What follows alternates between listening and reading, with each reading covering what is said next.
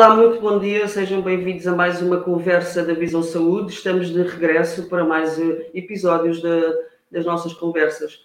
Hoje vamos uh, falar com o professor Luís Graça, que é imunologista do Instituto de Medicina Molecular em Lisboa, e vamos falar sobre a segunda geração das vacinas contra a Covid-19 e também sobre o processo de vacinação da terceira dose para os maiores de 65 anos que, que se inicia hoje.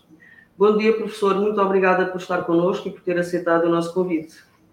Bom dia, prazer estar convosco. Obrigada. Professor, vamos começar então por falar sobre esta segunda geração das vacinas contra a Covid. O que é que é esta segunda geração? Que vacinas são estas que estão agora em, em desenvolvimento e em estudo?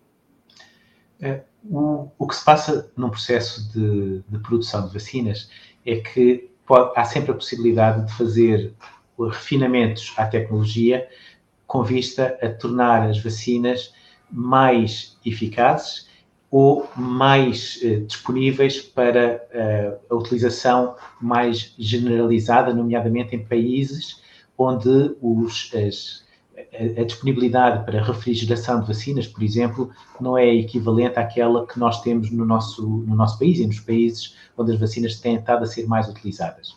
E com esta perspectiva, há o desenvolvimento de vacinas que permitem responder a novos problemas que têm vindo a surgir. Por um lado, há a possibilidade das vacinas estarem mais adequadas a novas variantes do vírus que, entretanto, começaram a circular. Isto, apesar das vacinas que estão a ser utilizadas serem muito eficazes para todas as variantes que estão correntemente em circulação.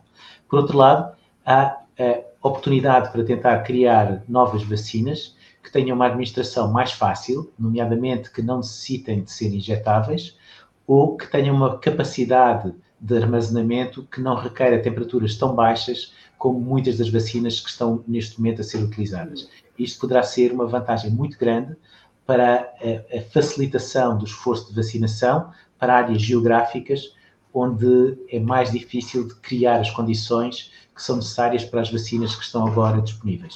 Mas quando fala em em vacinas mais eficazes, estamos a falar do quê? Estamos a falar de vacinas de uh, RNA ou ARN mensageiro, que tipo de vacinas estão a ser desenvolvidas?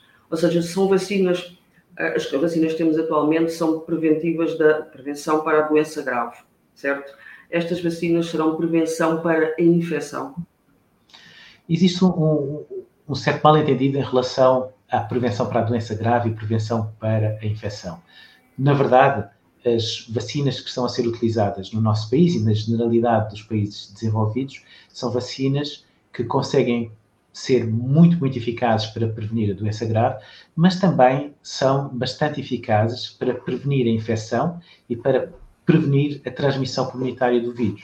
Aliás, nós conseguimos ver que, à medida que o esforço de vacinação está a ser implementado, vai havendo uma quebra do número de casos positivos nas faixas etárias que começam a ter uma grande cobertura vacinal, o que é uma demonstração que, apesar da efetividade das vacinas para prevenir a infecção não seja 100%, o facto de conseguirem reduzir a infecção significativamente tem um impacto também na transmissão comunitária do, do vírus. E por essa razão é que as vacinas, para além de nos protegerem contra a doença grave, também têm um impacto muito significativo em relação à circulação do vírus. Contudo, aquilo que nós estamos a observar também é que poderá haver a necessidade, sobretudo se surgirem novas variantes que, com as quais nós ainda não contactamos, de haver um refinamento destas vacinas para permitirem ter uma proteção muito alta, tal como estas que estão atualmente, e muito duradoura para conseguir manter a, a população protegida da, da, melhor forma possível. Mas que tipo de vacinas estão a ser estudadas? Eu penso que são três, que estão agora na, na fase de ensaios clínicos uh, número 3, acho que não, estão na terceira fase. Que vacinas é que são estas, professor? Continuam a ser vacinas com as mesmas que utilizam as mesmas plataformas que estas que estão disponíveis, mas temos também plataformas diferentes nomeadamente vacinas que utilizam como plataforma uh, o, o, a proteína do vírus com adjuvante, em vez de ser o material genético do vírus. E uh, essa, essa tecnologia é uma tecnologia que já está a ser utilizada com outras vacinas, por exemplo, a vacina da hepatite B que é comumente utilizada no nosso país, utiliza esta tecnologia e que uh, permite alargar o, o, tipo de plataformas que estão a ser utilizadas. Na verdade, para este vírus, uh, todas as plataformas, ou quase todas as plataformas que têm sido utilizadas para o desenvolvimento de vacinas, uh, estão em desenvolvimento ou em utilização em diferentes regiões uh, do, do, mundo. Por exemplo, vírus inativado, que não é utilizado no nosso, na Europa, é utilizado noutros países, como por exemplo na China, na Índia ou no Brasil, em que utilizam também estas plataformas. E que plataformas estão a ser usadas para, por exemplo, a Novavax ou pela Sanofi Pasteur, que são duas das que estão em desenvolvimento? São com a proteína Spike? São com proteínas Spike, uma vez que a proteína spike é o alvo preferencial da resposta imunitária para nos garantir a proteção contra esta infecção e uh, aquilo que varia de plataforma para plataforma é de que forma é que a proteína é introduzida no organismo. E estas vacinas, como por exemplo a da Novavax, que é a proteína uh, inteira, uh, juntamente com o adjuvante, que é um produto que serve para estimular o sistema imunitário, é, é a forma como, como vai ser administrado no organismo, é, é entrar a proteína. Noutras situações, como por exemplo nas vacinas de RNA, é o material genético sob a forma de RNA que é introduzido nas nossas células e que vai ser utilizado para que as nossas células produzam a proteína.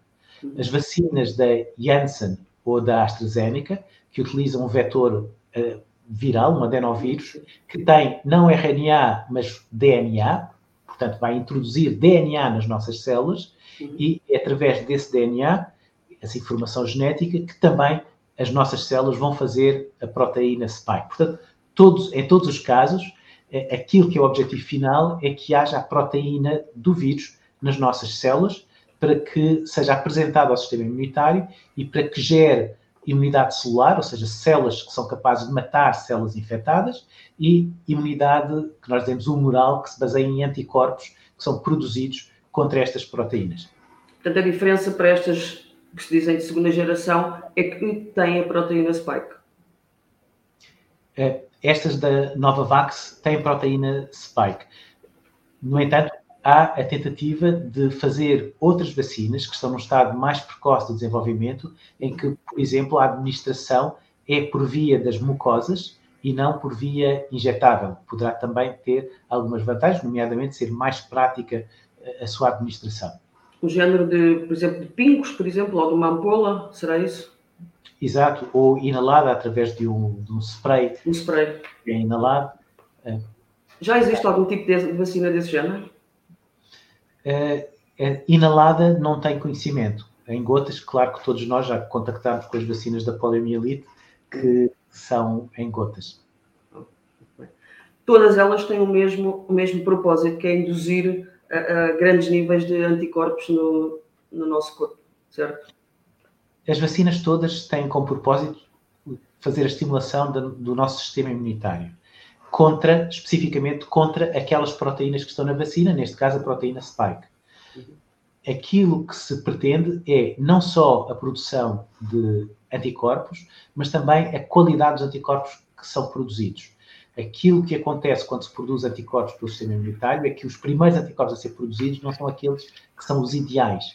Aquilo que acontece numa resposta imunitária como a que é induzida com as vacinas é que vai haver um processo de melhoria do anticorpo, fazendo com que ele tenha o que nós dizemos mais afinidade, ou seja, liga-se com uma melhor uh, eficácia à proteína do vírus e por isso consegue neutralizar o vírus com maior eficácia.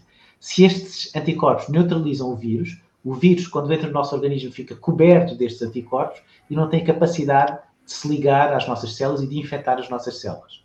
Contudo, o objetivo da vacinação não acaba nos anticorpos. Uma parte importante da vacinação é criar células de memória que têm a capacidade de produzir estes anticorpos durante períodos prolongados de tempo, e nós sabemos que estas vacinas utilizadas correntemente conseguem fazer isso, mas também induzir células T, que é outro tipo de linfócitos que estão envolvidos na resposta que nós dizemos celular, na imunidade celular.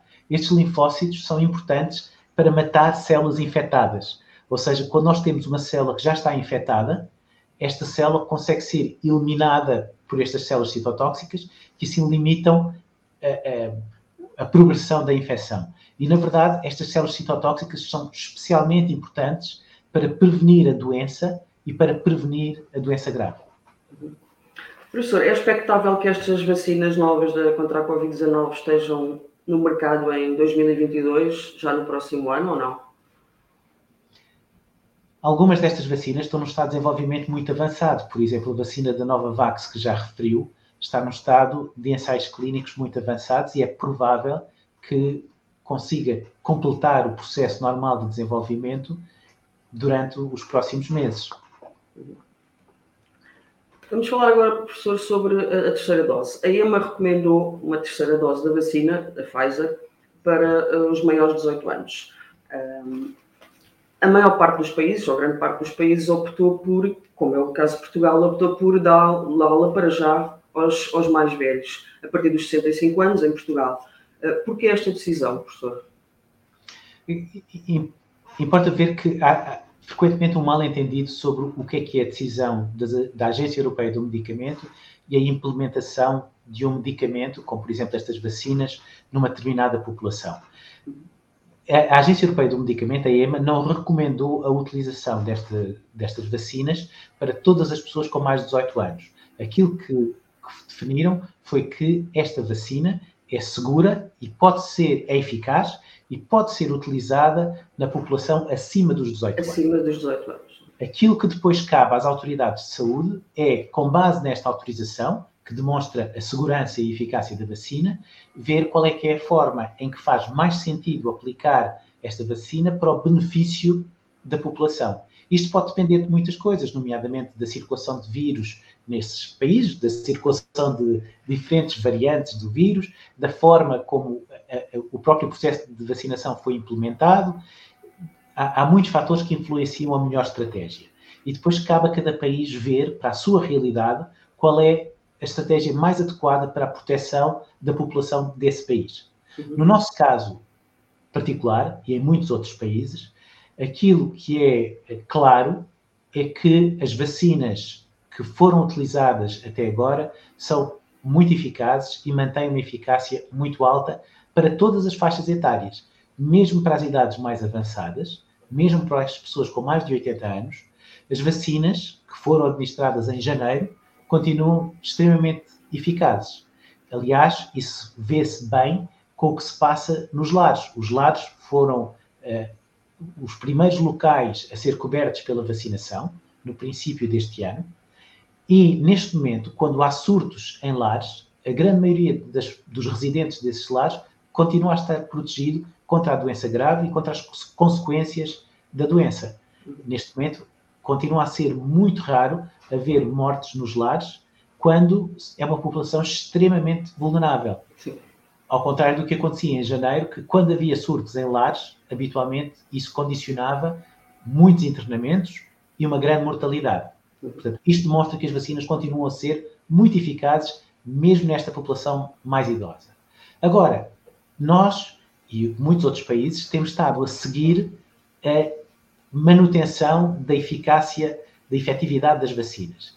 E aquilo que se verifica é que há evidência que, sobretudo para essas populações mais idosas, a efetividade, apesar de ser muito alta, começa a decair, começa a descer e começa a haver um risco maior dessas pessoas mais idosas poderem desenvolver doença e poderem desenvolver doença grave. E se não houver uma intervenção, esta tendência tenderá a agravar-se, como tem sido demonstrado até com países que começaram a vacinação destas populações mais cedo do que o nosso. E por essa razão, faz sentido nós, eh, perante a autorização da Agência Europeia do Medicamento, se nós temos meios para permitir que se mantenha uma proteção elevada nesta população mais idosa, então que implementemos as medidas para garantir que esta população mais idosa mantém o estado de proteção que foi induzido pela, pelas vacinas. A mesma evidência não está presente para populações mais novas. Mais Quando nós olhamos para os dados de populações mais novas, nós não vemos evidência de uma perda de efetividade comparável aliás, como eu referi, continua a ser uma pequena diminuição. Uhum. E por essa razão, neste momento, não é recomendado ainda a, a vacinação com uma dose de reforço dessas populações mais novas. Não quer dizer que no futuro, no futuro possa ser, não? É? monitorização dos dados, não se venha a alterar esta recomendação. O que é importante é continuarmos a monitorizar a efetividade das vacinas, mas não se sabe se será necessário ou quando será necessário. E porquê a vacina da, da Pfizer, professor? A vacina da Pfizer foi a primeira que submeteu os dados de segurança e de, e, e de efetividade às agências do medicamento para avaliarem a segurança da utilização desta dose de reforço da vacina. Entretanto, a Moderna também já submeteu esta autorização e é possível que nas próximas semanas venha também a ser dada a autorização pela Agência Europeia do Medicamento da utilização da Moderna para estas faixas etárias. Eu queria aproveitar esta pergunta para salientar algo que é muito importante. É que nós estamos a ver em tempo real a, a importância que as agências do medicamento dão à segurança dos medicamentos. Isto que, é, que nós vemos para as vacinas, não é só válido para as vacinas, mas para todos os medicamentos. Vejamos bem, a vacina da Moderna é uma vacina que já foi utilizada em milhões de pessoas nas primeiras doses. No entanto, para uma dose de reforço, é necessário ter ainda mais evidência da segurança da utilização desta vacina neste novo contexto. Isto demonstra que o compromisso das agências do, do, medicamento com a segurança dos medicamentos e com a segurança das vacinas é extremamente elevado e tenta e tenta-se garantir que apesar de haver um, um, objetivo de vacinar um grande número de pessoas, que eh, todo este processo de segurança é mantido para termos a certeza que eh, as vacinas são utilizadas com toda a segurança que é possível. A AstraZeneca e a Janssen também submeteram esse pedido, doutor, à, à Agência do Medicamento para uma dose de reforço? Uh, estão a ser desenvolvidos estudos, pelo menos pela Janssen, tem conhecimento que estão a ser desenvolvidos, que estão a ser desenvolvidos estudos. Uh, julgo que a Janssen já fez este pedido nos Estados Unidos, não tenho a certeza, mas na, na Europa isso ainda não aconteceu. A AstraZeneca não, não está nesta corrida, digamos assim.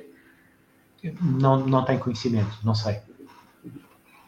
Doutora, a Direção-Geral de Saúde eh, disse há uns dias que espera, a doutora Graça Freitas, eh, disse há uns dias que espera uma orientação da Organização Mundial de Saúde para aplicar a terceira dose eh, da vacina contra a Covid e a vacina da gripe em simultâneo. Okay? Isto não é demais para o nosso sistema imunitário, doutor? Existe uma grande, uma grande precaução como eu referi, com a segurança. O nosso sistema imunitário está habituado a lidar com estímulos muito significativos.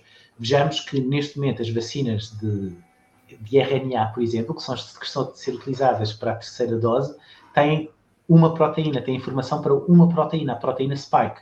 Quando nós somos infectados com um vírus, estamos a ser uh, imunizados não para uma proteína, mas por uma grande diversidade de proteínas ou seja, o nosso sistema imunitário está habituado a responder simultaneamente a um grupo de antigénios muito diversificado. Não parece existir uma preocupação com o número de antigénios que é dado simultaneamente ao sistema imunitário. Aliás, no programa de vacinação, nós temos experiência com a vacinação simultânea para muitos agentes infecciosos ao mesmo tempo. As crianças são vacinadas com vacinas para vários agentes infecciosos e, isto é absolutamente seguro, como nós vemos pelos milhões de pessoas que têm sido vacinados em segurança com estas vacinas. Contudo, Mas são vacinas estudadas durante muitos anos, o que não é o caso ainda da vacina da Covid, que é a vacina mais recente. Será essa a precaução? Não, são vacinas estudadas durante muitos anos, mas são vacinas que, quando iniciaram a ser utilizadas, foram iniciadas quando surgiram as autorizações da agência, das agências do, dos medicamentos. Depois temos uma experiência de muitos anos que valida que realmente são seguras e que a sua implementação é feita com segurança. Nós temos a experiência que esta associação de vacinas é habitualmente segura. Uh, no, em relação à vacina contra a Covid-19, durante a gravidez, em que as grávidas são habitualmente vacinadas com a vacina contra a tosse convulsa, também foram vacinadas contra a tosse convulsa e com a Covid-19, sem que tenha existido evidência que, que tenha havido algum problema de segurança nesta população. Uh, neste momento já começa a haver uh, vacinação da gripe e, e contra a Covid-19 e também nos países que já começaram a fazer essa vacinação, não há evidência que haja problemas de segurança. O facto de ter havido um desenvolvimento rápido destas vacinas, este desenvolvimento rápido não significou que se fossem ultrapassados etapas que têm a ver com segurança. Aliás, já discutimos isso. Nós não estamos a utilizar a vacina da Moderna para as doses de reforço, justamente porque essas fases não foram saltadas e estão a ser avaliadas, uh, estão a ser avaliadas neste momento, apesar de estarmos convictos que provavelmente vão demonstrar a segurança desta vacina por aquilo que já tem sido visto da utilização desta, desta vacina. Isto para dizer que uh, esta associação provavelmente é segura, mas justamente porque há uma preocupação muito grande com não saltar etapas e garantir que tudo é validado, o que vai acontecer é que só será implementado quando esta alta probabilidade de segurança se refletir em dados que suportam que realmente essa segurança está presente. Até agora ainda não está a ser aplicada a simultaneidade das vacinas em nenhum país do mundo, pois não, doutor? Eu julgo que em alguns países já começaram a fazer a vacinação simultânea da, da gripe e, da, e, e contra a Covid-19. E contra a Covid-19. Muito bem. Doutor, em relação à vacina da gripe, a vacina da gripe, da gripe habitualmente é, é, feita com o vírus do ano anterior, certo? Eh, não, a vacina é... de, há uma antecipação de quais são os, os, os, vírus mais prováveis dessa época. Habitualmente utiliza-se a informação daquilo que se passou na, no, no inverno do hemisfério sul, porque hemisfério, nós agora estamos a entrar no nosso inverno e os países como a Austrália, a Nova Zelândia, a Argentina, a África do Sul estão agora a entrar na sua primavera. Nós conseguimos utilizar esta informação para conseguir antecipar quais serão os vírus com maior probabilidade de causarem infecções nos países do, do hemisfério norte, onde ainda não houve circulação desses vírus. Por essa razão, não são os vírus que estiveram presentes no nosso país no ano anterior, porque para esses já foi gerada imunidade numa grande parte da população, mas sim uma previsão de quais são os vírus que serão mais prováveis de causar doença nesta próxima, neste próximo inverno. A minha pergunta ia no sentido em que, dado que este ano no, no hemisfério sul também houve muito pouca eh, gripe, não é? Portanto, no, como é que foi feita a vacina da gripe este ano? Foi feita. Foi na também... mesma com os poucos, os poucos casos existentes?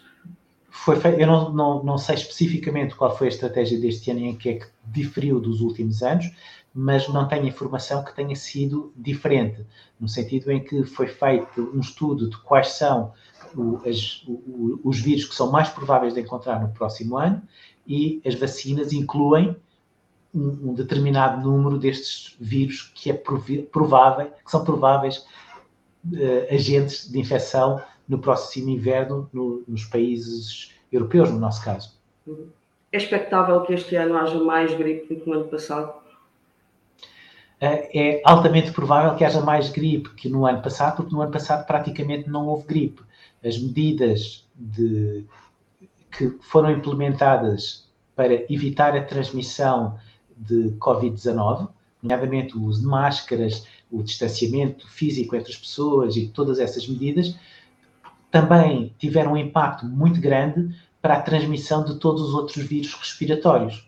E por isso, praticamente, nós não tivemos transmissão de, do vírus da gripe no, no, nosso país e nos outros países europeus o ano passado. É provável que este ano, havendo medidas que são mais ligeiras do que as medidas do ano passado, que isso se altere e que possa haver, e que é provável que haja, uma maior uh, transmissão do vírus. O impacto do vírus da gripe este ano nós não conseguimos antecipar. Ninguém consegue, não é, doutor? Ninguém, ninguém consegue. A informação do hemisfério sul não é muito. Não é, como havia ainda grandes medidas não farmacológicas para prevenir a transmissão. Confinamentos do, e tudo isso. Acabou por, por também evitar a transmissão do vírus da gripe e por isso nós não conseguimos antecipar se vamos ter uma época em que o vírus terá pouca circulação ou se iremos ter uma época em que o vírus vai ter um grande impacto na nossa população. Embora o aligeiramento de algumas medidas hum, tenha, tenha o seu efeito, mas muita gente continua a usar uh, a máscara, que é uma, uma das principais medidas de, de, de preventivas, digamos assim, certo, doutor? É provável e é provável também que haja mais cuidado das pessoas quando não se sentem bem e que nessa altura, eh, sabendo, tendo já eh, toda a nossa população muito mais conhecimento sobre a forma de evitar a transmissão, que isso seja colocado em prática e que haja mais rapidamente um, medidas das, das, próprias pessoas para evitar que os seus contatos sejam infectados caso as pessoas não se sintam uh, tão bem quanto, quanto normalmente. Muito bem. Professor, muito obrigada por ter estado connosco, por ter aceitado este nosso convite. Muito obrigado, foi um prazer. Obrigada. Muito obrigada assim também por uh, nos ter estado a ouvir ou a ver. Uh, as conversas voltam daqui a 15 dias. Agora, esta é a nova periodicidade das conversas de Visão Saúde. Uh, muito bom dia e obrigada.